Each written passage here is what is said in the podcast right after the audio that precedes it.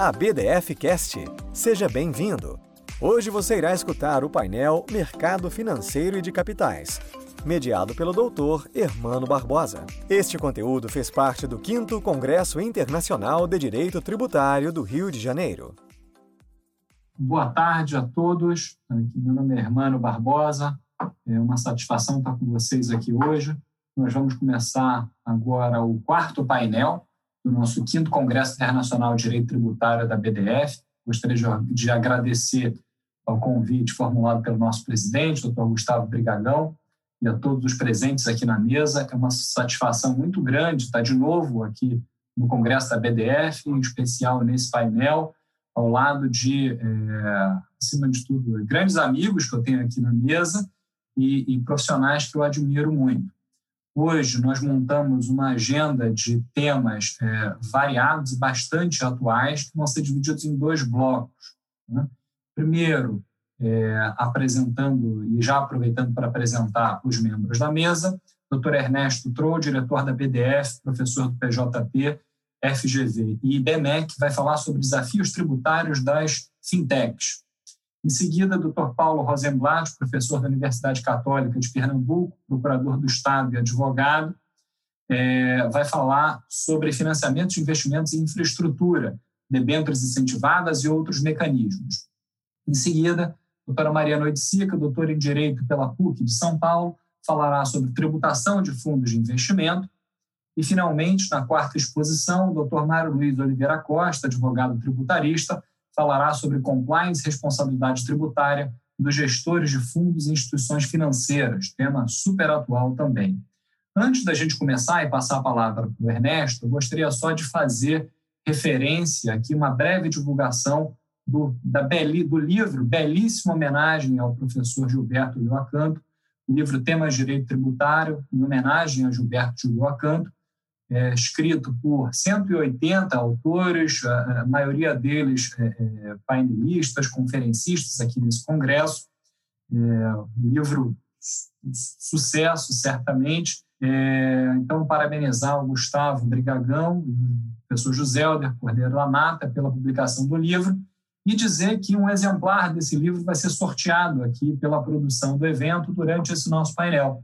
Nós vamos divulgar aqui ao final da última exposição, quem foi o sortudo que é, foi agraciado com essa edição.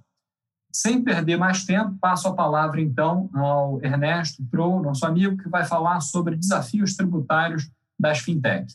Ernesto, por favor. Obrigado, hermano. É, eu queria aqui começar, já pedindo desculpa por uma pequena gafe que eu vou cometer. Em função do tempo, eu vou deixar de agradecer diversas pessoas importantíssimas, amigos, parceiros nesse cenário, e vou tecer meus agradecimentos à BDF na pessoa do nosso glorioso presidente, que criou o que eu poderia chamar da família BDF. Né? Eu vejo esse congresso, no, no livro também, como é legal estar perto de amigos, colegas, acho que é um grande grupo que ele conseguiu manter e crescer ainda mais e fazer um evento tão especial quanto esse.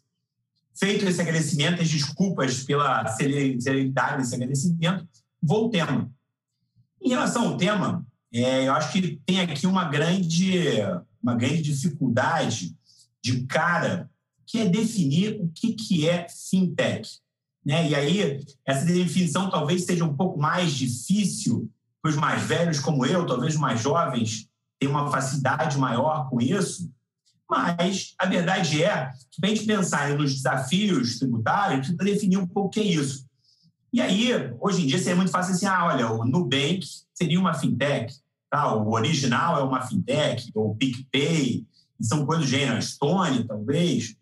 Só que, será que é só isso que é fintech? Né? A verdade é que hoje em dia, o que acontece é que N dessas empresas novas tem atividades ligadas ao ramo financeiro. E aí eu também posso dizer assim, cara, será que o Uber não é uma fintech? Ou será que o iFood não é uma fintech? O Uber agora tem um valor que se você paga um valor mensal, ele te dá um desconto se você utilizar mais ou não, então ele vai receber parte desse valor e vai repassar o tempo para os motoristas. O Uber, inclusive, em alguns lugares do mundo, ele faz repasses para os motoristas a título de empréstimo, para eles poderem melhorar o veículo, o que for. Então, você também faz empréstimo. Então, são atividades ali aonde ele está fazendo, de alguma maneira, uma relação financeira. Né? O iFood também, o quanto que ele repassa direto para o restaurante, o quanto que não repassa, isso é automático, fica com dinheiro. Confesso que eu não sei, mas é assim, inexoravelmente existem questões ali ligadas à atividade financeira. E pode dizer assim, pô, mas é óbvio que o Uber não é uma fintech. O Uber é uma empresa de locomoção, transporte, intermediação tal. O iFood é uma empresa de comida. Mas o fato é que a atividade financeira transformou-se muito com essa última revolução tecnológica que a gente está vivendo. E aí, os serviços financeiros em si eles estão um pouco mais fluidos, né? E eu acredito que tem aí uma grande interseção.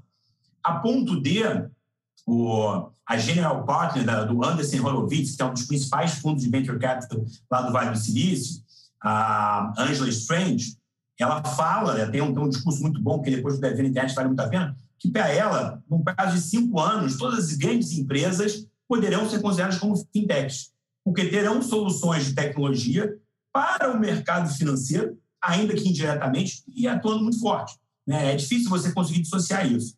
E aí, especialmente hoje em dia, com esse software as a service, né, em diversas atividades, você pode começar a utilizar parte de serviços financeiros numa outra atividade. Mas, para fins do painel aqui, eu acho que a ideia é a gente tentar fazer um corte metodológico de poder abranger o que seria isso. Não é? A gente está falando aqui de todas as empresas. E, nesse sentido, eu vou tratar fintechs como sendo aquelas empresas é, ligadas à tecnologia, né, o tech, e o mercado financeiro, aquelas são reguladas aqui no Brasil. Né? Não diferente da maior parte dos países, a atividade financeira é muito regulada no Brasil, e aí o Banco Central exerce um papel importante nisso, a CVM também, e aí tem em alguns casos a parte de securitização também pela SUSEP, você tem uma parte regulada, e eu acho que esse é um grande deal breaker, né, quando a gente fala nas questões tributárias. Né? E nesse ponto, já surge uma grande dificuldade, porque falando em tributação em empresas financeiras, né, a gente já tem aí uma grande complicação, porque via de regra, o padrão normal das empresas é que elas devam estar é, submetidas ao lucro real, né, que talvez seja nossa modalidade de tributação, depois de renda, CSL, e aí, por consequência, também PIS e COFINS, não cumulativo e tal, mais complexa que a gente tem hoje no sistema. Então, por isso, isso já gera de cara um desafio, porque as empresas que são de tecnologia, né, então, tese, são empresas que estão iniciando é, esse trabalho agora, iniciando as suas atividades focadas em quê? Em grande tecnologia, muitas vezes redução de custo em função dessa tecnologia, atingir mercados que não foram atingidos antes é, pelas grandes instituições já estão aí estabelecidas, mas também é, buscar soluções novas o que já é feito. Né? Essas empresas estão iniciando a sua, sua, trajetória, elas de cara já têm um empecilho de ter que estar no lucro real. É, eu acho que aí a gente já tem um grande desafio. Né? Como é que você lida com isso? Né? Como é que elas entram de cara com isso? E, evidentemente, há também uma questão muito importante, que é o quê? É uma tributação diferenciada. Né? Ponto esse que aí, assim, faço aqui uma, uma pequena digressão para dizer o seguinte, eu nem acho que é errado que as empresas iniciem é, a sua atividade, as fintechs, nesse setor, já com uma tributação semelhante ou igual às grandes instituições que estão aí há anos, o que for, tal. Eu acho isso até algo é, relevante. Mas acho que é importante a gente entender que em diversos setores da economia aqui, é, existem formatos para as empresas que estão iniciando terem uma tributação, no mínimo, mais simplificada, né? eu nem digo menor. E na atividade financeira, isso em princípio não tem. Né?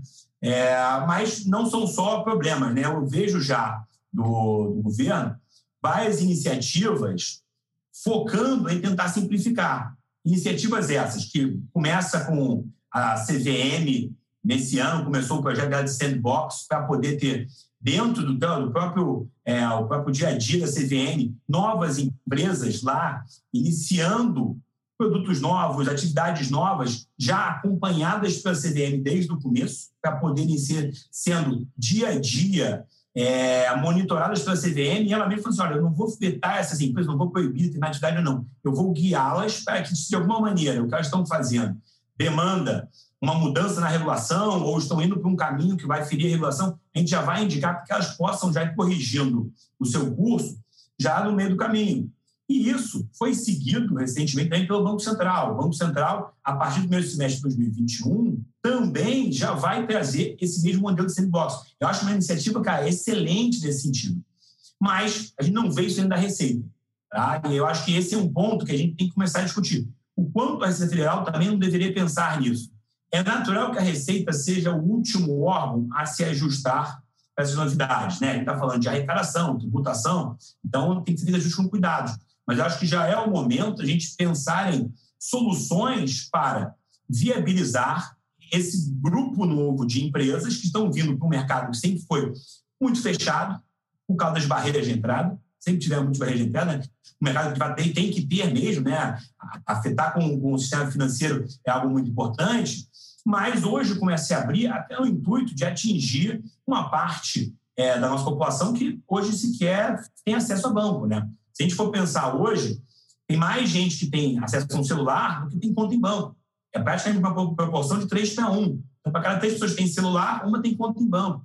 Então, existe aí um mercado que deve, sim, é, ser aberto. E eu acho que o caminho de abrir o espaço nesse mercado são essas novas empresas, né, com novas tecnologias, é, a facilidade até de acessar é, esse, por parte da população, se dá muito também falando novas tecnologias, mas tem que ser estimulado. Né? E, e eu acho que a maneira de estimular isso decorre muito também da de você ter uma visão para essa atividade. Eu não posso tratar elas iguais a uma instituição que está há anos aí no mercado e que, tipo, olha, tem é, fatura bilhões e bilhões e bilhões, e é difícil ser concorrente para quem está surgindo novo, né? É necessário abrir um espaço para isso. É, e aí, seguindo essa linha, né, o próprio Banco Central trouxe algumas soluções que eu achei muito boas, né? É, na resolução, na 4656 de 2018, ele já trouxe dois tipos de sociedades diferenciadas, né? A sociedade de crédito direto e a sociedade de empréstimo entre pessoas, que seriam sociedades para poder facilitar que empresas que não são instituições financeiras possam ou intermediar empréstimos ou até serem próprias pessoas, as próprias pessoas que emprestem. Então, ele trouxe soluções que me pareceram muito interessantes para isso.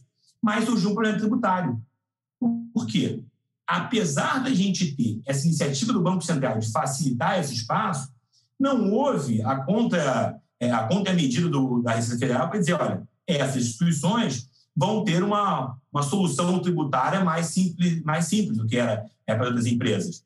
Então, ficou isso em aberto, e aí você segue, seguindo a interpretação da lei vigente hoje, essas empresas, elas são instituições financeiras, né? A gente vai fazendo lá a legislação lá de trás, lá, é, não, não, foge do conceito lá da 4595, 64 ainda, do conceito financeira, Está lá aquele conceito. Então, ficou aí uma, um, diria um vácuo onde você não tem uma definição, e aí, não tem definição, você segue a regra anterior, segue a tributação da mesma forma que as ações financeiras. Então, acho que esse é um ponto. Tem até quem questionou isso um pouco no judiciário, tal, mas acho que uma chance é, de êxito não muito grande. Mas é importante a gente é, registrar que tipo, cabe também a Receita Federal, e aí acho que não só a Receita, mas também ao Legislativo, criar soluções tributárias para isso. Né? Dentro dos, das dificuldades que tem, as fintechs em tributação também, eu ia dizer aqui um exemplo que é o ISS. Né? É, boa parte dessas empresas estão subsumidas à legislação do ISS, e aí a maior dificuldade não é nem a tributação em si, mas são as tributações acessórias. Né? É comum que as fintechs trabalhem em volume. Né? É comum que elas tenham uma margem pequena, até em função de poderem competir com os grandes é, os grandes players do mercado, e aí, por terem essa margem é, mais reduzida, elas têm que ganhar em escala, em quantidade, onde vem a própria tecnologia que auxilia isso. Só que tem alguns entraves é, é, acessórios muito complicados. Né? Eu tive algumas experiências aqui, e você tem contato com algumas das prefeituras, das secretarias financeiras dessas prefeituras, e o que, que acontece? Elas não sabem muito bem como lidar com isso. Então, temos que exigir nota fiscal para cada uma das operações. Então, são operações de centavos. Você nem pode ter nota fiscal para isso. Tem restrição, e aí você vai tentar pedir um regime especial. Como é que você faz isso? São entraves que as grandes instituições têm já uma base muito grande para trabalhar com isso. Então, tem uma, advogados, contadores, pessoas muito, muito mas umas empresas estão começando, muitas vezes isso é um entrave. Você, como eu lido com isso? Né? E aí eu vou ficar irregular, como é que eu inicio essa atividade? Então, eu acho que esse também é um outro setor onde a tributação não só na parte tributária, mas também na parte acessória, deve olhar de uma maneira diferenciada, deve entender um pouco as soluções. Né? Um dilema recente também que a gente tem aí é aquela questão local da prestação, aonde vai pagar o tributo, se é no local onde está o investidor, se é no local onde está a empresa, tal, que já são dificuldades para as próprias grandes empresas. Para as empresas novas fintechs é muito mais difícil, né? Como é que eu lido com isso? Então, agora eu vou ter que ter agora mais um, contratar mais cinco, seis é, advogados tributaristas internos, mais contadores tal. Nada contra a contratação, né? não sou contra aqui, eu também sou beneficiado, mas a verdade é o seguinte: é uma dificuldade para o mercado, né? é uma dificuldade para essas empresas. Então, eu acho que esse é um ponto que deve ser analisado. E aí, entenda bem, eu não estou dizendo aqui quem deveria. É, olha, a partir de agora as fintechs podem estar no simples, né? não sei nem se faz sentido, até porque o volume é tão grande, ou no presumido que for. Mas a verdade é que para as empresas nesse mercado financeiro regulado, as novas poderem se estabelecer, para isso poder acontecer, é necessário também que se criem hipóteses para facilitar o início das atividades. Né? Então, eu acho que o exemplo do Banco Central, da CVM, é um exemplo muito bom, mas que a Receita Federal deve seguir também isso. Por quê? Caso contrário, elas vão entrar num, num cenário que é muito difícil, porque sempre foi um cenário para grandes players. Né? Ter um banco no Brasil sempre foi algo que é difícil, tinha uma dificuldade grande. Se você solicitar o Banco Central, é comum o Banco Central até recomendar que você comprasse um outro banco para tipo, não abrir mais banco, dificultar isso. Esse cenário foi muito difícil, mas hoje abre-se espaço para isso. Né? Eu vou trazer um exemplo aqui, acho muito interessante para a gente falar. Iniciou-se um, uma atividade, uma pequena empresa, de criar um banco numa favela aqui do Rio de Janeiro. E aí iniciou-se, que ah, eu vou começar a criar um banco porque as pessoas estão dentro favela, precisam negociar, precisam ter uma relação com isso. E aí iniciou, ó, vou ter um banco aqui da favela tal, que vai que se que aqueles moedores façam isso. Se você imaginar que alguém que cria isso precisa ter toda a regulamentação do Banco Central, está regulado por aquilo, seguir todas as regras, apresentar todas as obrigações acessórias, sem contar com uma tributação é, mais elevada que o normal das empresas, você cria uma, um ganho de entrave para essas empresas novas. Então, nessa linha, assim, eu queria trazer aqui essa provocação, deixar em aberto que eu acho que o cenário como está hoje demanda, sim, medidas novas para facilitar a, a, função e facilitar o início da atividade das fintechs. Eu acho que isso é importantíssimo e que a gente deve debater ainda mais e buscar essas novas soluções é, para esse cenário. É, foi uma provocação aqui. Esse meu primeiro tema, acho que também para abrir o cenário, é o tema, um tema mais, mais jovem, digamos assim, das fintechs. E acho que tem temas agora aqui um pouco mais profundos, mas a verdade é, o futuro, e eu concordo lá com, com a Angela Strand, o futuro é das fintechs. Essa atividade cada vez mais vai ter isso e demanda também que esse federal tenha uma visão especial sobre isso. Obrigado. Siga o painel. Obrigado, Ernesto. É, excelente exposição. É, realmente tratando de assuntos muito atuais e interessante você estar tá tratando da perspectiva do, da, da, da empresa, né? da, da, da startup, da empresa que começa. Agora, na sequência, vamos ter a exposição do Paulo, numa outra perspectiva, que é a perspectiva do investidor, com vistas a um perfil de investimento específico, com vistas a um tipo de captação específico, mas que pela via tributária permite é, uma, uma, um estímulo, né? uma atividade se quer, um setor de atividade que se quer incentivar. E talvez, por mais que os dois temas pareçam seguir por caminhos diferentes, a gente consiga estabelecer uma conexão importante entre eles. Apenas antes de passar a palavra para o Paulo, talvez aí na pressa, para a gente não perder tempo, assim, tanta coisa boa que a gente tem para ouvir de vocês, eu acabei pulando aqui uma parte importante, que é anunciar uma pergunta para a audiência, como tem sido feito já nos outros é, seminários, né, nos outros painéis que nós preparamos. Propositalmente, é uma pergunta que tem a ver com a última exposição que será feita, a exposição do Mário, é, mas que, de certa forma, vão sendo levantados temas no meio do caminho que vão nos ajudando a pensar sobre ela. Ele vai enfrentar o tema especialmente. Então, peço à administração, à administração, à, à organização do evento, se puder projetar a, a, a pergunta para a audiência e, e, nos darem aqui uma confirmação de que ela está aparecendo. É, então, a pergunta é: os gestores de fundos e ou as instituições financeiras podem ser responsabilizados pela não retenção de tributo por força de uma ordem judicial, várias discussões possíveis surgem dessa, é, é, dessa, dessa pergunta. E com as três opções de resposta, para vocês é, é, manifestarem sua opinião, enfrentaremos esse tema especificamente mais adiante. Sem perder mais tempo, passo a palavra ao Paulo Rosenblatt para que faça sua exposição sobre é, financiamento de investimentos em infraestrutura, debêntures, debêntures incentivadas e outros mecanismos. Paulo, por favor. Boa tarde a todos e a todas.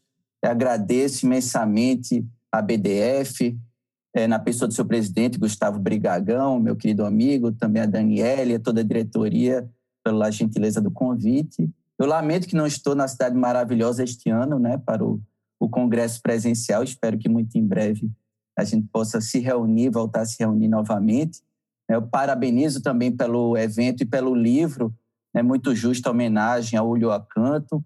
É, foi um prazer também contribuir com o artigo.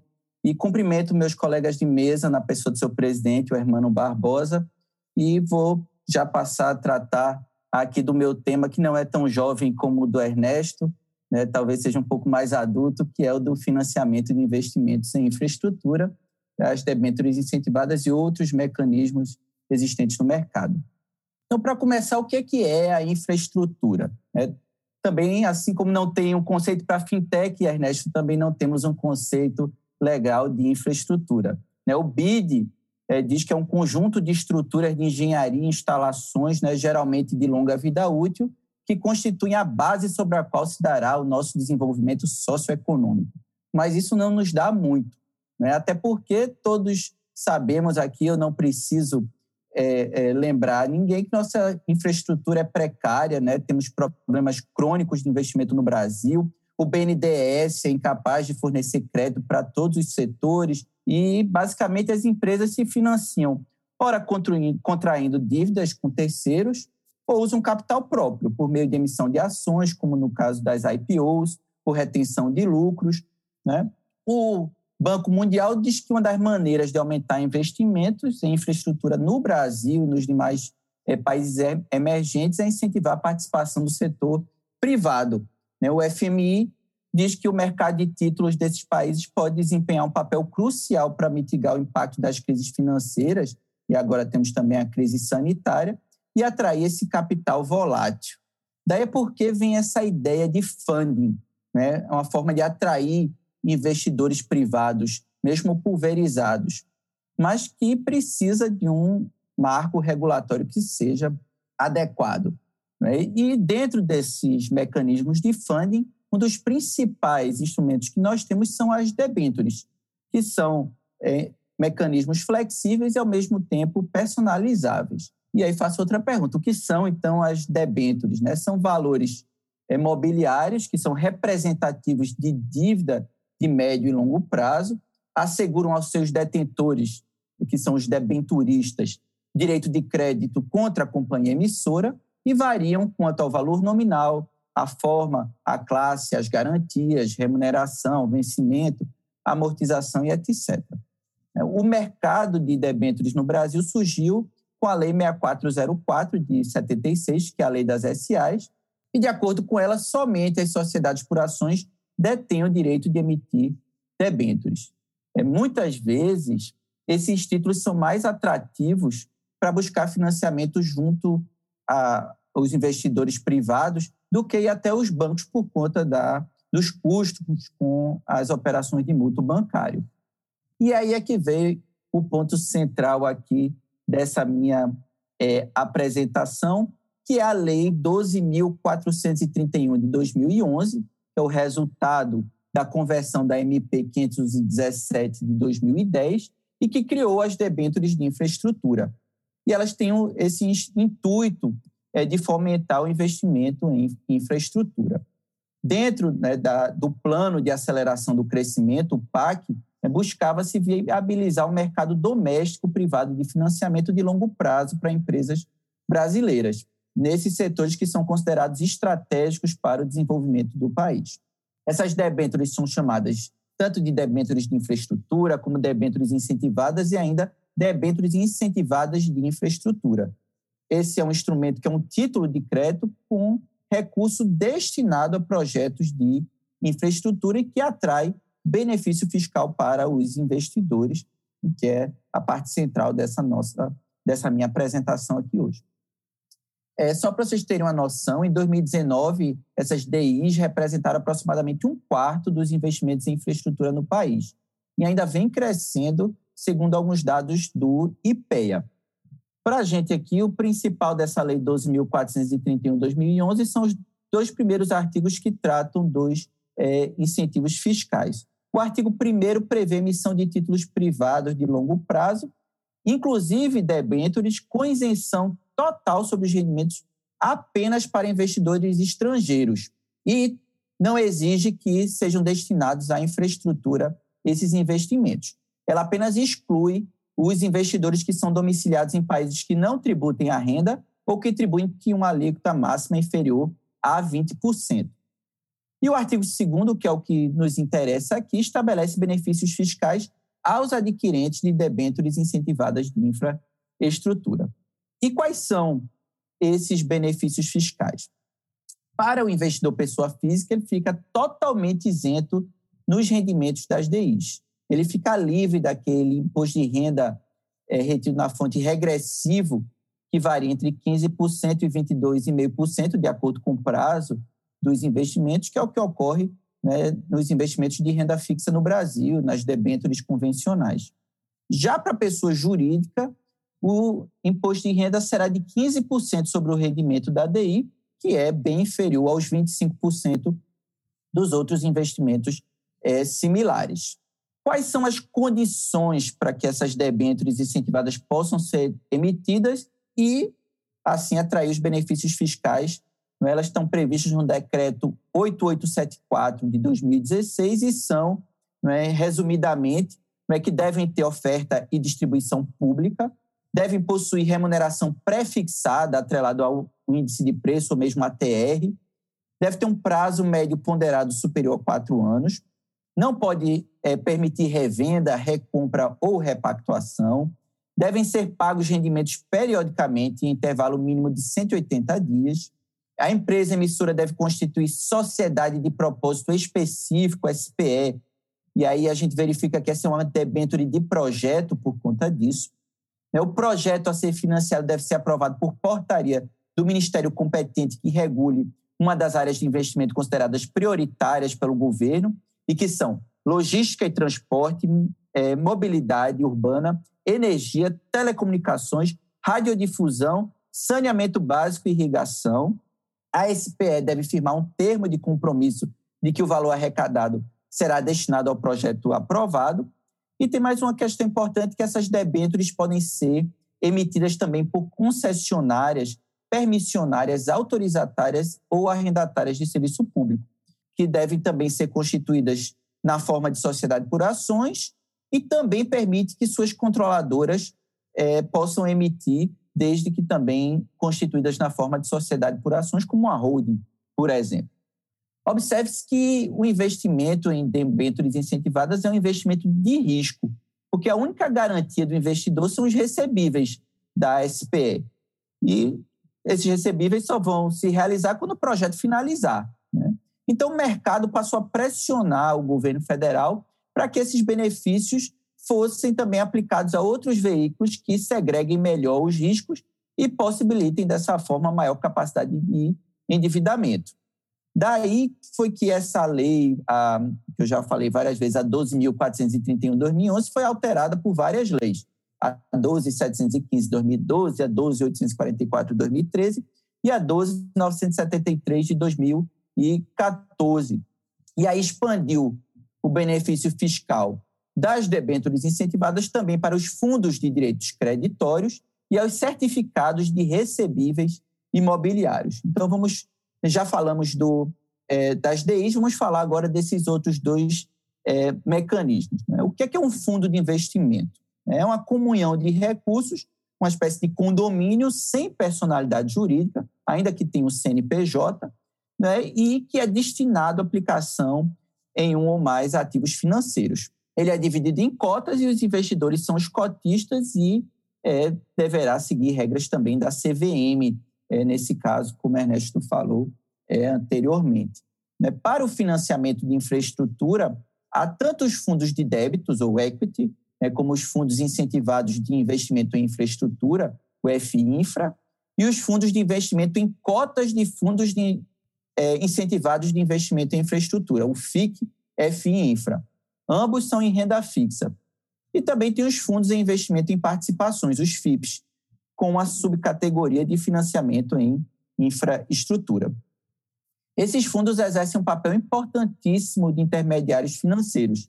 Eles podem comprar debêntures, certificados de recebíveis imobiliários e cotas de outros fundos. É? O IPE diz que em 2019 o Brasil ocupava a oitava posição mundial na criação é, de fundos. Normalmente, os cotistas de fundos estão sujeitos ao IR regressivo sobre os rendimentos de 15% a 22,5%, como nos casos de, é, é, de renda fixa. Mas a lei, não é por conta das alterações, isentou as pessoas físicas e os estrangeiros do IR sobre os rendimentos de fundos destinados ao financiamento de determinados projetos de infraestrutura, e as pessoas jurídicas também passaram a ser tributadas a 15%, como nas DIs. Já os certificados de recebíveis imobiliários estão definidos na Lei 9.514/97. Eles representam um título de crédito nominativo em créditos imobiliários. A sua emissão é exclusiva de companhias securitizadoras de recebíveis imobiliários, que têm que ser constituídas também na forma de sociedade por ações e não podem ser institu e tem, não pode ser instituição financeira.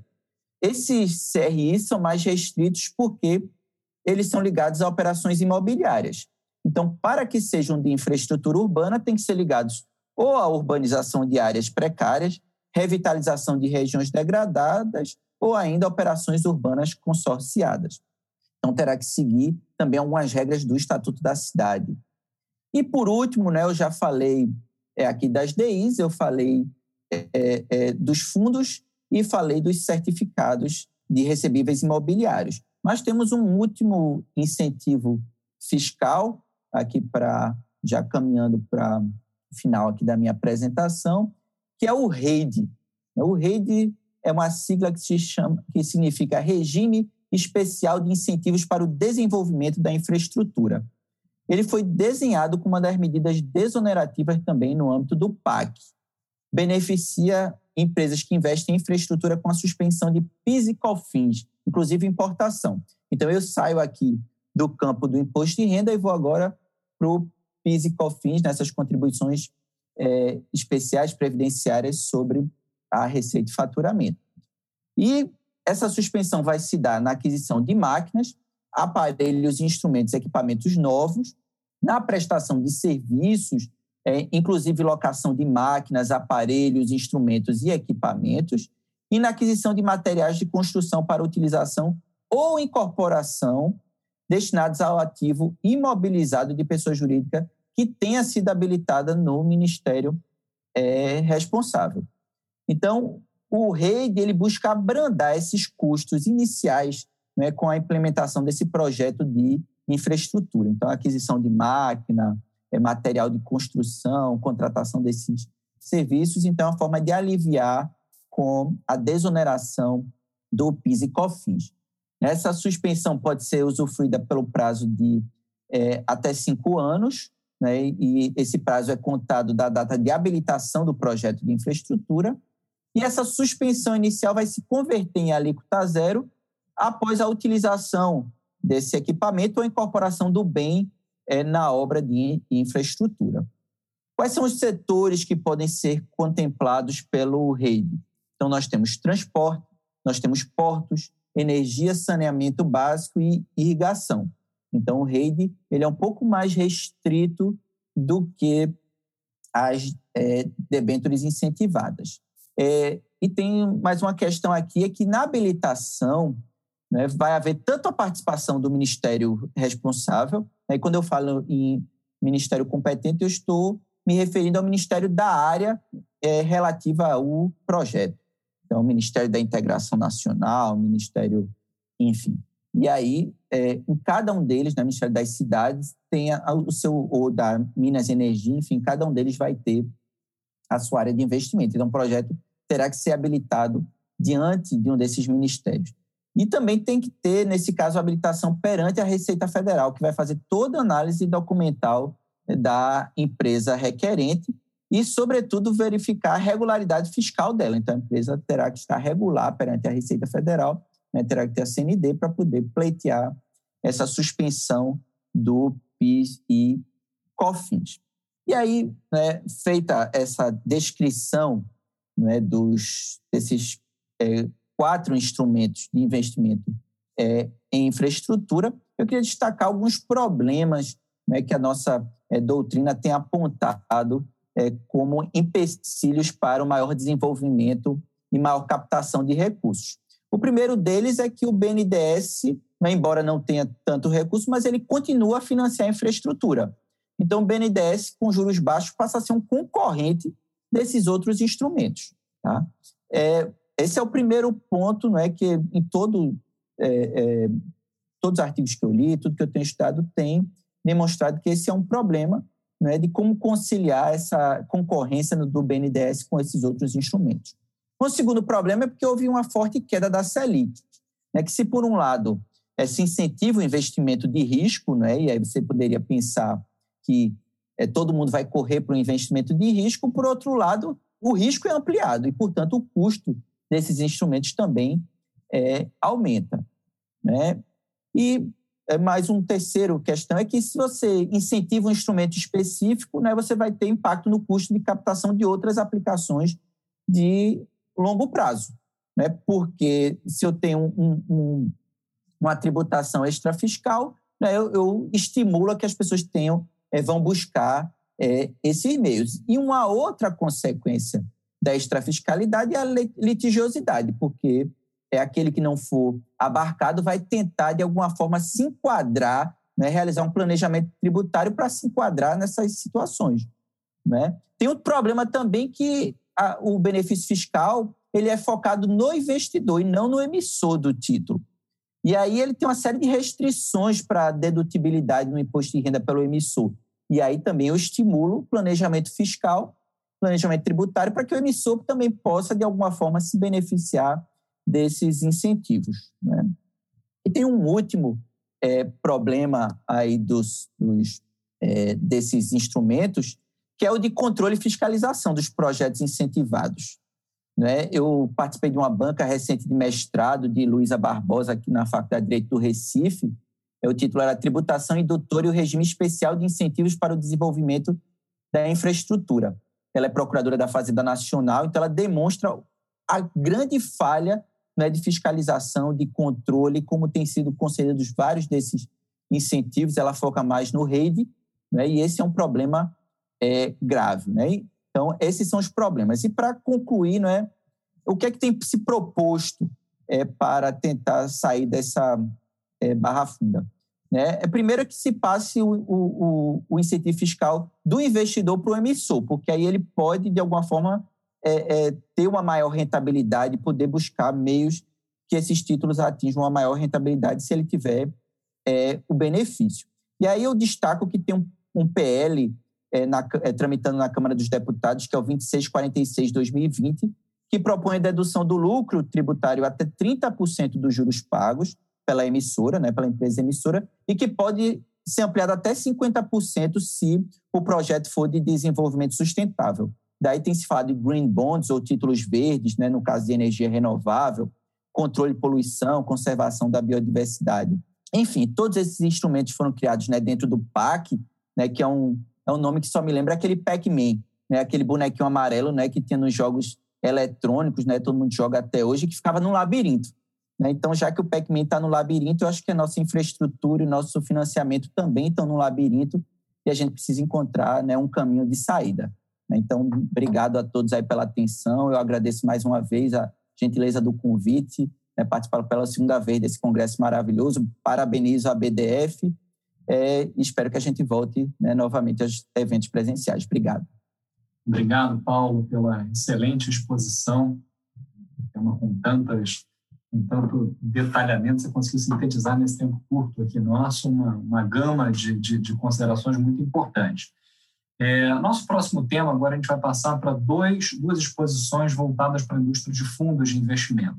E é interessante, né? porque entre essas perplexidades que a gente vai contar depois do ano de 2020, mas a gente está vivendo esse período de queda de juros aliada a uma abundância de recursos disponíveis para investimento. A gente concilia, ao mesmo tempo que a gente tem crise econômica, a gente tem um, um, um máximo volume de investimentos em bolsa, né? isso acompanhado do desenvolvimento muito grande dos fundos de investimento, tanto é, quantitativamente quanto qualitativamente, em matéria de diversidade, sofisticação de produtos, é, de modo que é um prato cheio para muitas discussões tributárias relevantes. Não sei me, me estender mais, eu passo a, a, palavra à doutora Mariana Oiticica, é, especialista no assunto, que vai nos dar, nos dar uma visão geral sobre é, a tributação de fundos de investimento no Brasil. Mário, por favor. Obrigada, hermano. Bom, é, vou começar aqui falando um pouco da parte mais básica né, de, de, fundos de investimento. A partir daí, a gente vai evoluindo e vou finalizar um pouco com tendências é, no mundo, né? ou seja, como o mundo hoje, como os países né, em geral, têm tratado os investimentos financeiros. Então, primeiro, assim, é, no mundo, né, em geral, os fundos de investimento são empresas, né, mas que têm características específicas. Aqui no Brasil, não como o Paulo bem, bem mencionou, é uma estrutura de condomínio, né? O fundo de investimento é uma estrutura de condomínio que tem é, uma, uma, alguns aspectos de personalidade jurídica. Mas qual é o ponto que eu acho que é mais relevante aqui em relação aos fundos de investimento? Ele funciona como uma casca, ou seja, tudo que está em geral, e aí eu vou entrar depois dentro de cada um dos tipos de fundo de investimento, mas em geral ele, funciona como uma casca. Dentro da estrutura não tem tributação, ou seja, tudo que está dentro do fundo de investimento não sofre tributação. Você compra o fundo compra ações, vende ações, não tem tributação. É, tem um ativo de renda fixa, também não vai sofrer tributação. E quando há o resgate do, do fundo de investimento, você tem a tributação. Essa é a, é a, regra geral dos fundos. A gente vai entrar agora nos detalhes específicos, né, de fundo de renda fixa, fundo de renda variável, fundo de investimento é, em participações, fundos imobiliários e as potenciais mudanças que devem acontecer, ou que podem acontecer de acordo com os projetos de projeto de lei que está no Congresso, mas medidas provisórias que já rondaram aqui algumas vezes e ameaçaram ao fazer a alteração né, da tributação dos fundos de investimento. Então, uma coisa que eu acho super interessante em relação aos fundos é que, além de ter essa, essa isenção, digamos assim, dentro da estrutura, você consegue otimizar fiscalmente os, os investimentos. Por quê? Porque você tem, por exemplo, ativos de renda fixa dentro do fundo. Se você troca para um ativo de renda variável, você não volta a contagem do prazo é, do investimento. Por quê? Porque ele está dentro da estrutura. Tudo que está dentro da estrutura né, acaba não tendo esse efeito. Como é que funciona, por exemplo, os fundos de renda fixa? Os fundos de renda fixa são aqueles fundos que têm ativos financeiros de renda fixa predominantemente dentro daquele, daquele fundo. Então, é, títulos públicos, debentures, é, outros fundos de renda fixa e assim por diante. Então, esses fundos, eles têm uma tributação semestral, um come cotas, que a gente chama, é, nos meses de maio e de novembro. Então, tem essa tributação é, semestral e o, o, cliente, né, o cotista, que em geral é a pessoa física, mas eu vou entrar também em pessoa jurídica, ele vai ter essa tributação exclusivamente na fonte. Ou seja, uma vez que tem essa tributação, ele não precisa mais fazer nenhum tipo de complementação tributária. Aquela tributação ela é definitiva, né? E a tributação ela varia de 22,5% a 15%, começando 22,5% nos primeiros seis meses, 20% de seis meses a um ano, 17,5% de um ano a dois anos, e aí a gente vai para a alíquota de 15% depois de dois anos. Ou seja, o cliente que tem investimentos de longo prazo, ele acaba caindo na alíquota de 15%, o que é muito favorável né, e não tem que complementar com nada.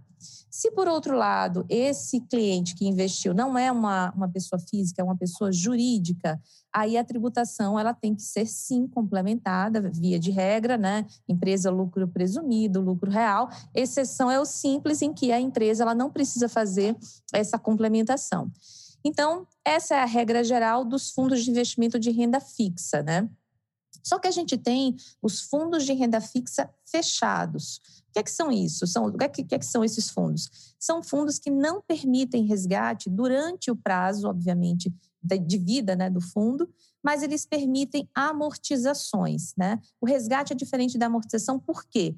Porque no resgate, digamos que tenhamos cotistas, eu, o Hermano, o Mário, o Paulo, é, e aí a gente tem nessa, nessa, nessa situação uma tributação, é, desculpa, uma, uma, uma situação em que se um amortiza, todos os outros têm que amortizar proporcionalmente. Então, Ernesto, Paulo, Mário, Hermano, tem participação no fundo de investimento e a gente tira recursos desse fundo de investimento, essa retirada ela é proporcional a todos nós, ou seja, não é isolado, ela é, é a retirada é proporcional. Isso a gente chama de amortização.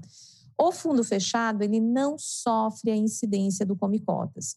Quais são os fundos típicos fechados? São os FDICs, os fundos de direitos creditórios. Por quê? Porque os fundos de direitos creditórios, eles podem ter ativos líquidos, sim, sem dúvida, mas eles podem ter também ativos ilíquidos. E aí você tem é, uma, uma, dificuldade aí, eventualmente, de precificação, você pode ter um default né, de, um, de um dos é, devedores, e aí você faz, ao invés de você fazer a, a, a, o resgate, em que você poderia, por exemplo, algum cotista poderia é, sair na frente e retirar a liquidez, né, você tem a amortização que todo mundo retira na sua proporcionalidade. Só que além dos FDICs, a gente tem os fundos fechados, é, que são, é, como a regra diz, é, que só permitem, permitem a, a, retirada de recursos, a liquidez, né, o resgate, ao final do prazo. E durante o prazo você tem somente as amortizações. Esses fundos fechados, eles podem ser de renda fixa, eles podem ser multimercados, eles podem, enfim, podem ser de várias formas. Os fundos de renda fixa fechados, eles só vão sofrer aquela tributação de 22,5% a 15% e não vão sofrer a tributação do Come Cotas. E aí a gente tem uma situação em que a eventual, o eventual projeto de lei, que eram as antigas medidas provisórias MP 806 e outras né, que, que vieram aqui é, sondar, essa, essa, essa, esse, essa mudança ela, ela, ela afetaria diretamente ao, a esses fundos fechados. Né? E aí eu vou entrar um pouco mais na frente em quais seriam essas mudanças. Então, esse é o fundo de renda fixa. Aí a gente tem o fundo de renda variável. O fundo de renda variável é aquele fundo em que você tem ativos de renda variável que são o quê? São ações, derivativos, né? ADR, BDRs, enfim, ativos no Brasil, no exterior, enfim. Então, esse fundo de ações tem pelo menos 67% em ações. E aí você tem uma situação de mercado importante, que é as ações, elas têm uma variação de preço muito grande. Então, não faria sentido você cobrar o come cotas, não faria sentido cobrar esse imposto semestral. Porque, como a variação é muito grande, você só tem de fato o, o rendimento quando você resgata. Enquanto você não resgatar, você não vai ter essa, essa, esse ganho, né? E, portanto, você não deveria ter essa tributação. E é assim no mundo. Né? Quando a gente olha outros países, é, historicamente hoje mesmo, atualmente, é, os fundos de renda variável, ou ativos de renda variável, eles não são tributados é, temporariamente ou, ou, periodicamente, eles são tributados exclusivamente no resgate, porque a característica dele é uma, uma rentabilidade que a gente só vai saber mesmo quando do resgate. E aí o fundo de renda variável, ele não tem come cotas, ele só tem a alíquota fixa né, de 15%, independentemente do prazo. E aí, lembrando que fundos uh, de renda fixa, eles não compensam com fundos de renda variável. Então, se eu, Mariana, tenho um fundo de renda fixa e um fundo de renda variável, e eu perdi no fundo de renda variável e ganhei no fundo de renda fixa, eu pago no de renda fixa e eu perco a, a, a, esse ganho, digamos, essa, essa, esse ganho tributário, essa compensação, é porque eu estou com veículos diversos, né? Quando é que eu vou poder compensar? Eu vou poder compensar quando eu tenho outros fundos de renda variável no mesmo administrador, né? Que eu possa é, usar esse, esse prejuízo para compensar com esse, com esse eventual ganho. Então, isso é o fundo de renda variável. Aí a gente vem para um outro fundo de investimento, que é o fundo imobiliário. O fundo imobiliário, como o próprio nome diz, é o fundo que tem imóveis ou ativos imobiliários é, na, na, sua, na sua, no seu patrimônio, né? Ou seja, ele tem dentro dele esses imóveis. A tributação do fundo imobiliário ela é de 20%. E há uma isenção se você, se você é uma pessoa física que você que investe, ou seja, não são pessoas jurídicas, pessoas físicas que investem, e essa pessoa física ela tem menos de 10% né, do fundo imobiliário e o fundo imobiliário tem mais de 50 cotistas. Nessa situação, o fundo imobiliário ele é isento e a gente tem vários fundos imobiliários. E pegando o gancho do que o Hermano falou em relação ao novo mercado né, que a gente está vivendo, que o financial deepening, ou seja, é, os, os, ativos de renda fixa que a gente estava acostumado, que davam uma rentabilidade muito grande, eles deixam né, de ganhar importância os fundos imobiliários passaram a ter uma importância muito grande, assim como os fundos de ações e os fundos multimercados, com essa mudança né, estrutural da, da, da taxa de juros. Bom, fundos imobiliários, 20% de imposto, há uma obrigatoriedade de você res, é, é, distribuir os rendimentos uma vez por semestre, não é um come cotas, mas como o fundo ele tem que distribuir o rendimento acumulado do semestre, você paga periodicamente o rendimento se o fundo não se caracterizou como isento, né? mas se ele se caracterizou como isento e você é uma pessoa física que tem menos de 10%, você está isento de tributação e vida que segue é um ótimo é, veículo de investimento. E aí, por fim, a gente tem os fundos de investimento de participação, que eu vou passar rapidamente, dado que é, o Paulo já falou um pouco mais sobre, sobre o fundo. O fundo de investimento de participação, como o nome diz, é um fundo que tem participação em empresas. E essas empresas, em geral, são de capital fechado, mas podem ser é, de capital a, aberto, desde que você tenha o controle efetivo. O controle efetivo ele é considerado assento no conselho, acordo de acionistas e assim por diante. Esse fundo de investimento de participação, ele também não tem come cotas, ele só tem a alíquota de 15% pela própria natureza. É, e aí, você só vai tributar quando e se a pessoa física, né, ou a pessoa jurídica, retirar recursos desse fundo de investimento de participação. É assim no Brasil e é assim em outros lugares do mundo. Então, esse é o panorama geral dos fundos de investimento. Ainda em fundo de investimento de participação, eu queria fazer uma diferença. O fundo de investimento de participação, que é esse último que eu falei, que investe em empresas, ele tem dois tipos: o fundo entidade de investimento e o fundo não entidade de investimento. O fundo entidade de investimento é aquele fundo típico de mercado, ou seja, tem vários investimentos dentro da estrutura. Você não é o, cotista, né, do, do FIP, do Fundo de Investimento de Participações, ele não tem o controle efetivo da empresa, ele não era dono da empresa antes do fundo e assim por diante. Ou seja, é, um, é uma gestão profissional é, de investimento e que você tem uma pulverização de investimento e não tem o controle. O cotista não tem o controle daquele ativo. Esse é o fundo entidade. O fundo não entidade, que é o fundo patrimonial, é aquele fundo em que você é, tem ou teve o controle da empresa antes, ou tem o controle agora, é, e você aportou no fundo de investimento de participações. E aí esse fundo, eu estou fazendo essa diferença porque esse fundo ele sofreria uma mudança tributária importante se esse projeto de lei ele, ele for adiante. Então, essas são as regras gerais. Quais são as mudanças que estão sendo discutidas e que podem, é, eventualmente, é, é, acontecer? Né? A primeira mudança é a tributação do fundo fechado. Então, aquele fundo que eu comentei, que é fechado, de renda fixa, que só tem a tributação quando e se os clientes amortizam, tiram dinheiro do fundo, esse fundo, com o projeto de lei, ele passa a ter uma tributação periódica, ou seja, você passa a ter um come-cotas nos fundos fechados. E aí você tem é, a tributação é, nos meses de maio, nos meses de novembro, e a discussão que se tem hoje é você teria esse come cotas em relação ao passado, ou seja, todo aquele lucro que o cliente acumulou até agora, ele vai sofrer o come cotas ou não? O come cotas ele só acontece em relação aos rendimentos dali em diante. Essa é a primeira discussão que se tem, mas a, a princípio, né, você teria uma tributação em relação ao passado. Né? Essa seria essa seria a primeira mudança importante. A segunda é, mudança importante é que cisão, fusão, incorporação de fundos de investimento, elas também teriam uma tributação. Ou seja, independentemente de você mudar o regime tributário, independentemente de você fazer, enfim, qualquer, qualquer movimentação ali, a cisão em si ou a fusão, ela teria é, o impacto fiscal é, do imposto de renda. E aí, a, a, mudança principal, ela vem aí no FIP, no Fundo de Investimento de Participação.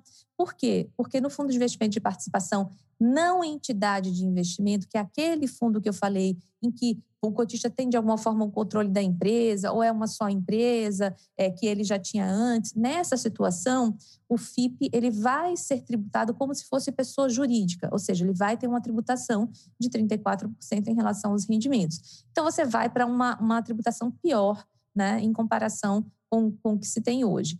E outra mudança importante também em relação a FIPs é que você teria a tributação é, no momento da venda da empresa. Hoje, um FIP, mesmo entidade ou não entidade, um FIP, quando ele vende uma empresa dentro dele, ele não tem tributação. A tributação, como eu falei, ela acontece no resgate ou na amortização, quando você tira dinheiro daquela estrutura. Nessa mudança da legislação, o que acontece? O FIP, ele passa a tributar no momento da venda. Ou seja, você vendeu o ativo, você tem a tributação é, de 15% nesse momento. Então, essa, essa seria uma mudança aí importante para a gente é, pensar né, e refletir um pouco sobre o que seriam né, os investimentos mais benéficos do ponto de vista fiscal se essas mudanças acontecerem. Ora, se essas mudanças acontecerem, é, a gente acredita que os fundos de previdência eles passam a ser uma estrutura ótima do ponto de vista fiscal, por quê? Porque o investimento ele não sofre o come cotas, ele tem a tributação, se o cliente opta pela alíquota regressiva né, de 15% depois de 10 anos. Então, você tem aí um investimento, uma, um, um impacto positivo né, do ponto de vista tributário e é, é, reflete muito como outros países tratam os investimentos financeiros. A, a, previdência em outros países ela é tratada mais beneficamente do que investimentos financeiros diretamente e a tributação ela não sofre, né? É, é, tributação a tributação ela não acontece periodicamente, ela só acontece quando efetivamente você resgata, quando o cliente resgata o benefício da previdência. Então, como tendência, a gente imagina que se houver essa mudança tributária, a previdência ela deva ser um caminho é, importante de substituição é, dos fundos de investimento de renda fixa. Era isso que eu tinha a falar. Eu estou aqui com o meu timer ligado. Acho que eu fui uns 15 minutos.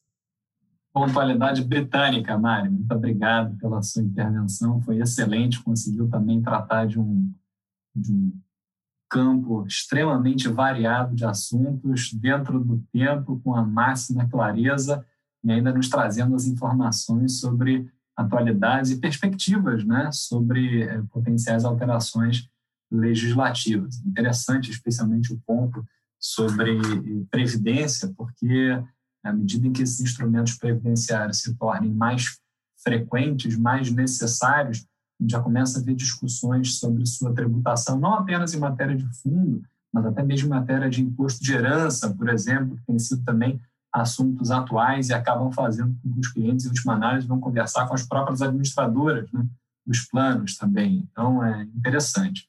Bom, passo a palavra então ao Mário, que vai ainda no, no, no mundo dos, dos, fundos de investimento, ainda nesse campo, é, tratar de um tema específico que se tornou muito atual nos últimos anos, que é compliance e responsabilidade tributária dos gestores de fundo e instituições financeiras. Mário, por favor, obrigado. Obrigado, irmão. Boa tarde a todos. Antes de mais nada, também agradeço ao meu querido Gustavo Brigagão pelo convite, a Daniele, e também parabenizo a todos, uh, o staff da, da BDF, por este evento tão grandioso, bem organizado, primeira vez em videoconferência. Também gostaria de estar no Rio, todos nós, enfim, mas estamos aqui com saúde e, e, e já estou feliz por isso. Então, parabéns a todos eh, pela, pela uh, organização uh, perfeita, eu diria, porque tem acompanhado até os demais uh, painéis. A minha responsabilidade hoje ficou maior ainda, porque falar aqui na presidência do Hermano, depois do Ernesto, do Paulo e da Mariana, realmente é, aumenta muito. E brilhantes expositores, como, como pudemos ver. Mas, enfim, vou tentar ficar na, mesma altura.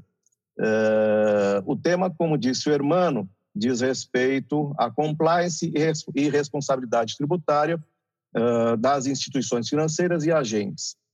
Eu começaria uh, pela, pelo segundo tema, que é a responsabilidade tributária, até porque esse tema ele foi objeto do painel anterior, aqueles que estiverem acompanhando, numa ótica mais abrangente, né? a responsabilidade tributária como um todo, uh, de acordo com o CTN, dispositivos legais e regulamentares, foi muito bem abordado no painel anterior, mas eu gostaria então aqui de fazer uh, breves considerações uh, no que diz respeito à responsabilidade tributária, efetivamente, uh, das instituições financeiras e dos administradores de fundos em geral.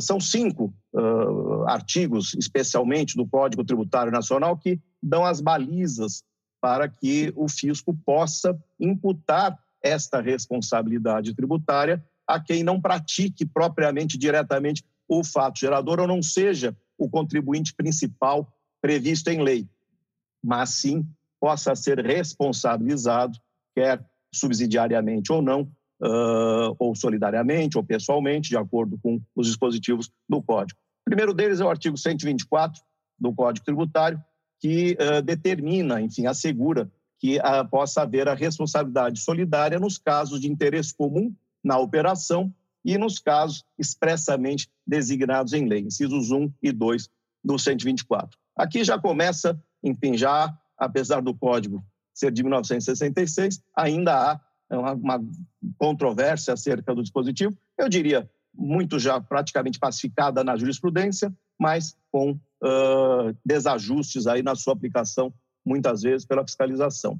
Porque o interesse comum uh, diz a jurisprudência pacificada que há de ser daqueles que estão efetivamente no mesmo polo da relação, e não quando se trata, por exemplo, de vendedor e comprador que estão em polos opostos daquela relação da qual surge uh, a obrigação tributária. Uh, mas, enfim, apenas uh, um exemplo né, já de uma controvérsia a respeito que pode também atingir as instituições financeiras e administradores. Aí vem, temos o artigo 128 do Código Tributário também, que determina aí que a lei possa atribuir de forma expressa a responsabilidade pelo crédito à terceira pessoa vinculada à obrigação eh, tributária, e aí excluindo a do contribuinte principal ou atribuindo-a eh, subsidiariamente. E aqui também, da mesma forma, obviamente, esta vinculação ela tem que ser uma vinculação direta com o próprio fato gerador e não meramente o interesse econômico. Né? Há de haver uh, essa, o mesmo interesse comum jurídico de que cuida o 124 do CTN. A lei que determine que um terceiro que não guarda qualquer relação com uh, a atividade que gerou o fato gerador do tributo, ela será, uh, primeiro, uh, contrária ao próprio CTN e, além de tudo, inconstitucional. Mas vamos lá. Temos também o artigo 134 do Código Tributário Nacional. Esse é, é, é muito importante, eu diria, para administradores em geral, porque ele determina que nos casos de impossibilidade da exigência de cumprimento da obrigação principal uh, do contribuinte, né, principal, respondem a, a, solidariamente com esse contribuinte aqueles que uh, intervierem ou se omitirem nas suas obrigações uh, perante o próprio contribuinte e o fisco. E dentre aqueles elencados pelo Código, constam expressamente os administradores de bens de terceiros pelos tributos devidos pelos terceiros. Né? Então, aqui já temos, por exemplo, uma uh, hipótese em que um administrador de um fundo, uh, muitas vezes, acaba sendo responsabilizado, uh, especialmente pela Receita Federal, já que os tributos, no mais das vezes, são federais, tem também casos de ISS, enfim, municipal, mas, muitas vezes, esse é um dispositivo que o fisco utiliza. E muitas vezes deixando de considerar que ele só possa ser aplicado quando houver um nexo causal efetivo entre a ação ou omissão culposas do, do agente financeiro e a efetiva falta do pagamento do tributo. Muitas vezes não se pensa nisso e diz, não, simplesmente, enfim, ele, ele é responsável mesmo que a sua omissão seja, por exemplo, de uma mera obrigação acessória que não tenha tido diretamente o impacto ou provocado a falta do pagamento do tributo.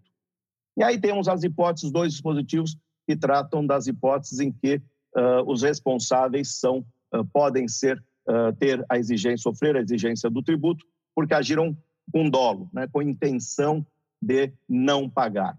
No artigo 135, quando se trata aí de obrigações resultantes de atos praticados com excesso de poderes ou infração de lei, contrato social ou estatutos. Isso aqui também é muito pertinente para administradores, porque se descumprirem preceitos legais, contratuais, estatutários, efetivamente poderão ser responsabilizados desde que haja o dolo, ou seja, a intenção efetivamente de não pagamento.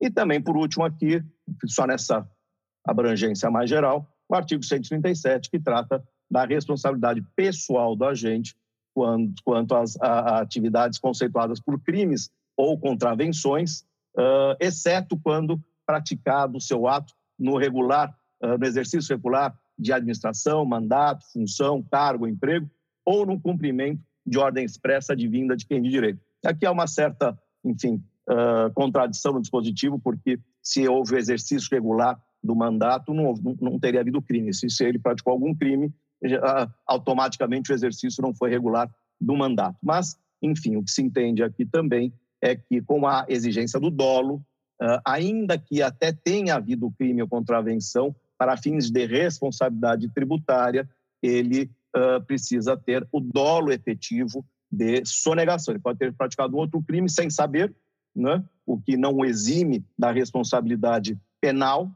mas eventualmente poderá eximi-lo da responsabilidade tributária se demonstrado que não houve dolo, porque o 137 exige o dolo para a exigência. Enfim, uh, nós temos aqui, feito aqui esse, esse apresentado esse pano de fundo, nós temos as peculiaridades, as peculiaridades dos fundos de investimento. E como já disseram, enfim, Paulo e, e Mariana, uh, os fundos de investimento eles não possuem personalidade jurídica, eles têm até um CNPJ, mas apenas para fins de registro e controle da Receita Federal, uh, mas não tem a personalidade jurídica propriamente dita, nos termos até do Código Civil, já que é uma, uma comunhão de recursos aí, uh, uma espécie de um condomínio uh, especial uh, destinado à aplicação em ativos financeiros. Isso, na verdade, a meu ver, aliás, a prática mostra, aumenta os riscos dos, das instituições financeiras e dos administradores serem responsabilizados, porque, enfim, o próprio fundo não tendo personalidade jurídica, ou bem se exige, se tributa, se, se lavra o auto-infração contra os investidores, ou bem contra os administradores e instituições financeiras, ou por cautela do fisco contra todos, não é? Então acaba sendo também aqui uh, uma, um incentivo a mais, muitas vezes, para abusos por parte do fisco. E aí, enfim, uh, nós temos as hipóteses de retenções de imposto de renda, IOF, uh, basicamente, em que, na falta da retenção, há uma previsão expressa no artigo 9 da Lei 10.426 de que ela, por si só, uh, implique a exigência de multa de 75% uh, do valor uh, que seria devido e não foi retido e nem pago, não é? independentemente do próprio contribuinte principal a submeter essa, essa receita à tributação e pagar os tributos devidos, ainda que seja uma retenção na fonte que, em tese, enfim, seria descontada depois da, eventualmente, de uma tributação posterior ou não, mas o fato é, a previsão legal é, independe uh, do, do que ocorrer depois. Não houve a retenção, multa de 75% do valor que deixou de ser retido, que, de um lado, é um encargo bastante pesado e, de outro lado, também dá margem a esse tipo de controvérsia. Aí nós temos, enfim, diversas outras uh, previsões de obrigações acessórias, os fundos de investimento imobiliário têm a responsabilidade não só pelo, pela apuração e pagamento uh, dos tributos ah, mais eh, os administradores né, dos fundos, mas também pelas obrigações acessórias, enfim, que é também aí um problema adicional. Uh, nós temos uh, possibilidades, por exemplo, de erro, de cometimento de erro, de boa fé, uh, enfim, sem dolo algum, com mera culpa dos administradores no cálculo de determinado tributo, na aplicação de uma isenção que eventualmente naquela situação específica não seja aceita pela Receita, a aplicação de uma alíquota reduzida, que eventualmente a Receita entenda que não possa ser reduzida. Nós temos problemas de apropriação indébita, eventualmente. E aqui estou dizendo tudo que, enfim, é, se costuma ver em relação aos administradores e instituições financeiras uh, em, em tema de acusação fiscal, hein, apenas então somente. Apropriação indébita quando há uma retenção sem uh, o consequente pagamento. Uh, negligência, eventualmente, quando não se comprova que foram adotadas as cautelas devidas em relação à comprovação da origem dos recursos, a verificação de um planejamento tributário que ele não seja abusivo. E aqui nós temos poderemos fazer um seminário inteiro só para tratar de planejamentos tributários, o que seja o planejamento lícito ou não, enfim, eh, no que diz respeito aos fundos imobiliários, que Mariana eh, se referiu, eh, aqui uma questão específica, porque, como ela bem disse, há uma isenção quando se trata de mais de 50 cotistas, e a, a Receita Federal recentemente deu início a um procedimento de fiscalização e divulgou isso, inclusive oficiou várias instituições financeiras, dizendo que entendia que tem havido abusos na constituição desses fundos. Então, muitas vezes, você tem, sim, uh, cotistas com percentuais que, em tese, estariam dentro uh, do, do, dos 10%, que atendidos os 10% da lei, você tem uma diluição muito grande uh, em outros, você tem fundos fechados numa mesma família, e não estou aqui entrando, enfim, na discussão se isso é lícito ou ilícito, mas isso gera, pode gerar e tem gerado, enfim, fiscalização e autuações fiscais e que muitas vezes poderão também uh, respingar e ter o administrador como solidário. Então, enfim, é um, é um de normas né, que as instituições financeiras e administradores estão sujeitos a cumprir, de novo, só na questão tributária, né, e com os riscos variados daí decorrentes né, de uma aplicação eventualmente distorcida uh, por parte da Receita Federal. Para que todos, enfim, tenham ideia, no painel anterior houve uma enquete uh, indagando se era comum uh, o fisco, se o fisco costumava respeitar os limites do Código Tributário Nacional quando exige tributos por responsabilidade, seja solidária ou subsidiária, e praticamente 80%, enfim, da, da audiência diz que não. Né? Então, e realmente eu acho que a experiência prática nossa, de todos nós, é que, infelizmente, o fisco não costuma, uh, muitas vezes, se pautar sequer pela jurisprudência já pacificada acerca dos limites do Código Tributário Nacional. Então, como lidar com isso tudo? Né? E aí vamos para a segunda parte, né, que é do compliance. O que fazer, afinal de contas? Né? Como se proteger a instituição financeira e os administradores de fundos? Compliance nada mais é do que conformidade. Né? Conformidade com o quê? Com a legislação, conformidade com os propósitos da instituição financeira, conformidade com uh, o direito. Não é? Também, de novo, aqui apenas em matéria fiscal. Mas nós temos aqui diversas uh, leis, uh, decretos, re resoluções do Banco Central, enfim, normas circulares Bacen, instruções da CVM, enfim, temos o Código Ambima, temos o Foreign Corrupt Practices Act, tem o Foreign Account Tax Compliance, o FATCA, enfim, tem o BEPS, tem, tem os acordos do OCDE, tem agora, mais recentemente, enfim, LGPD. É, tudo isso está no âmbito do compliance. E alguém diz, puxa, mas eu saio, eu tenho já aquele cipol de normas em direito tributário né, para regular. Agora o meu compliance também tem um cipol de normas. Como eu faço? Né? E aí a questão realmente, e aí voltando para o Ernesto, eu acho que, que enfim, é efetivamente você ter um compliance interno e externo capacitado. Você precisa ser muito bem assessorado, não é? Então, quaisquer decisões uh, envolvendo aplicação de isenção, uh, não retenção, e aqui uma enquete né, nossa, depois acho que tendo tempo abordaremos, uh, não retenção, ainda que por ordem judicial, enfim, você precisa estar, estar assessorado. Qualquer coisa, enfim, qualquer alíquota diferenciada, se você realmente, se aquilo é correto, se aquilo é, ou no mínimo, sustentável, ou até se a instituição financeira, num caso concreto, queira correr algum risco porque está amparada por um parecer jurídico uh, e, às vezes, até econômico, demonstrando que aquela operação é uma operação que se sustenta economicamente. Então, os objetivos do compliance, uh, e aí você tem efetivamente o Know Your Team e o Know Your Client, você tem que ter o controle interno e uh, externo. Os objetivos nada mais são do que você assegurar a integridade empresarial. Você tem que adotar medidas que mitiguem o risco e que possam amanhã, agora para fins também tributários, mostrar que você não agiu nem com culpa e muito menos com dolo e que, portanto, não possa ser responsabilizado. Então, para isso, você precisa ter eh, avaliações econômicas e jurídicas especializadas, uh, você precisa ter uh, um, um, um, sistema de compliance muito claro, interna e externamente, que vincule uh, expressamente, formalmente, tanto os funcionários da própria instituição financeira quanto os seus colaboradores externos e parceiros. Precisa ter um comitê de compliance que, muitas vezes, vinculado a, a, a, ao jurídico, ele, ele deve interagir com todos os departamentos da empresa. É preciso que haja um código de conduta claro, um código de ética bastante claro. Enfim, tudo isso para quê?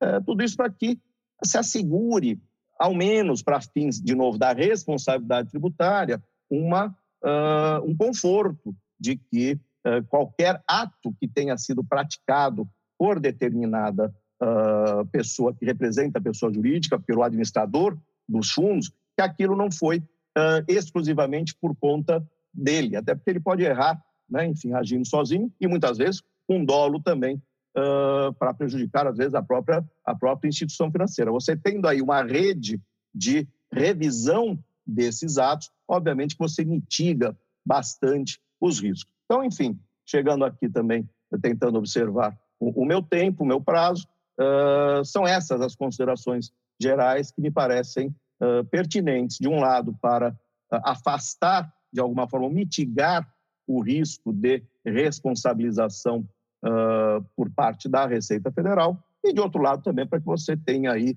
um comitê de compliance que seja efetivamente competente, que seja atuante e eficaz. Enfim, não estou abordando de uma forma mais expressa a nossa enquete, depois, enfim, tendo tempo, podemos falar até à vista aí do, do resultado da, da nossa audiência, que imagino tenha participado. Hermano e demais colegas, muito obrigado pela atenção e a todos da audiência. Mário, muito obrigado. Excelente, é, excelente exposição e, e, e, já concluiu a exposição levantando a bola aqui para a gente perguntar aos organizadores qual foi o resultado da nossa enquete. Se eles pudessem colocar para a gente aqui, eu acho que era esse é o momento.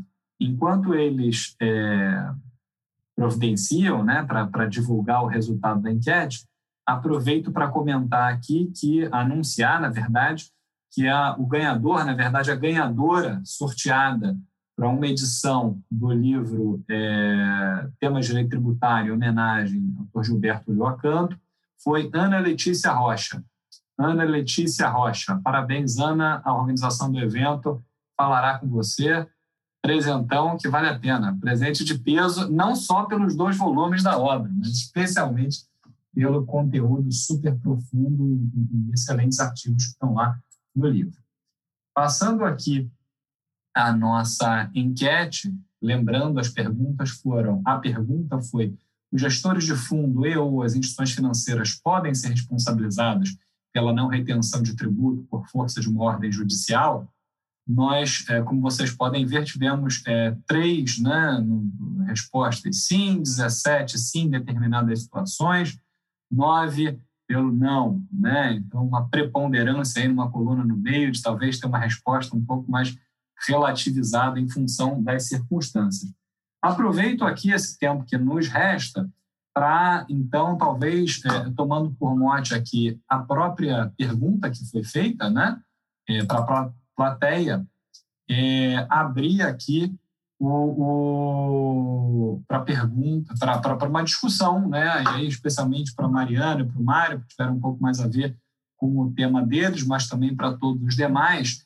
Se a gente puder é, é, tentar problematizar aqui um pouco, pensar um pouco sobre a pergunta que foi formulada, né? E tentando só tentar dar algum direcionamento, quer dizer, é, se a discussão, bem colocado pelo Mário, tem a ver com quem representa os fundos de investimento e quem toma as decisões, de que medida essa pessoa, que é um terceiro independente contratado para isso, pode de alguma forma ser responsabilizado, especialmente num cenário em que o fundo é constituído, como ocorre no Brasil, como condomínio, né? É, é, ao mesmo tempo, como evitar que eventuais excessos na aplicação das regras tributárias possam se traduzir em um desestímulo à indústria, né, que a gente vê que tem um potencial de crescimento que tem que demonstrado. Então, o Mário falou muito aqui na perspectiva interna né, da empresa, mas como é que a gente talvez consiga ver no outro lado também? Seria uma forma de eu pensar aqui, mas na verdade deixo aberto para todos que quiserem comentar, por favor. Bom, não sei se a Mariana quer, quer falar primeiro, Mariana, fica à vontade. Não, pode, pode falar, Mário, eu complemento aqui. Apenas, enfim, a pergunta que eu acho que, na prática, é isso que tem acontecido mesmo. Enfim, em determinadas situações, acaba sendo, sim, o administrador, o gestor do fundo ou a instituição financeira acabam sendo responsabilizados pela cobrança, tendo, sofrem a cobrança do tributo não retido, mesmo não tendo procedido a retenção em cumprimento a uma ordem judicial. O que pode parecer estranho num primeiro momento, já que o artigo 137 diz que mesmo quando for crime, se você cumpriu uma ordem judicial uh, e não agiu com dolo, você não poderia sofrer a exigência, mas uh, recordemos o artigo 134, que trata também da possibilidade de exigência quando há uma omissão, uh, uma negligência que resulte no não pagamento do tributo. Então, rapidamente, você pode ter casos, por exemplo, em que uh, o, o, fulano foi intimado de uma decisão judicial e não teve a diligência, foi cumprir aquilo dez dias depois, não teve a diligência, por exemplo, de consultar e, e, verificar que aquela decisão já tinha sido suspensa. Aí vem a dúvida, mas aí ele foi intimado da suspensão, não foi? Muitas vezes foi. Eu tive um caso concreto em que já tinha a própria empresa recebido a, a notificação da suspensão da liminar, mas, enfim, no dia seguinte aquilo estava parado no âmbito interno e no dia seguinte não retiveram uh, o tributo. Você tem situações em que pode haver uma discussão sobre o próprio valor e, e aí errar o valor, uh, efetivamente, era para não reter uh, 10, ele não retém 100, uh, ou pode ter situações que, enfim, aí também são nebulosas, mas em que uma ordem judicial ampare um pleito que exige, enfim, a não retenção de um valor nitidamente inapropriado, né, incabível.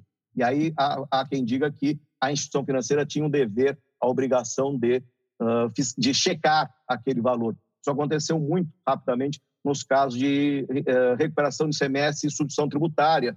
Uh, não tem nada a ver com o mercado financeiro, mas das empresas automobilísticas, as montadoras, em relação aos concessionários. E, em determinados casos, concessionários apresentavam lá um valor de crédito 10 vezes superior ao que tinham direito.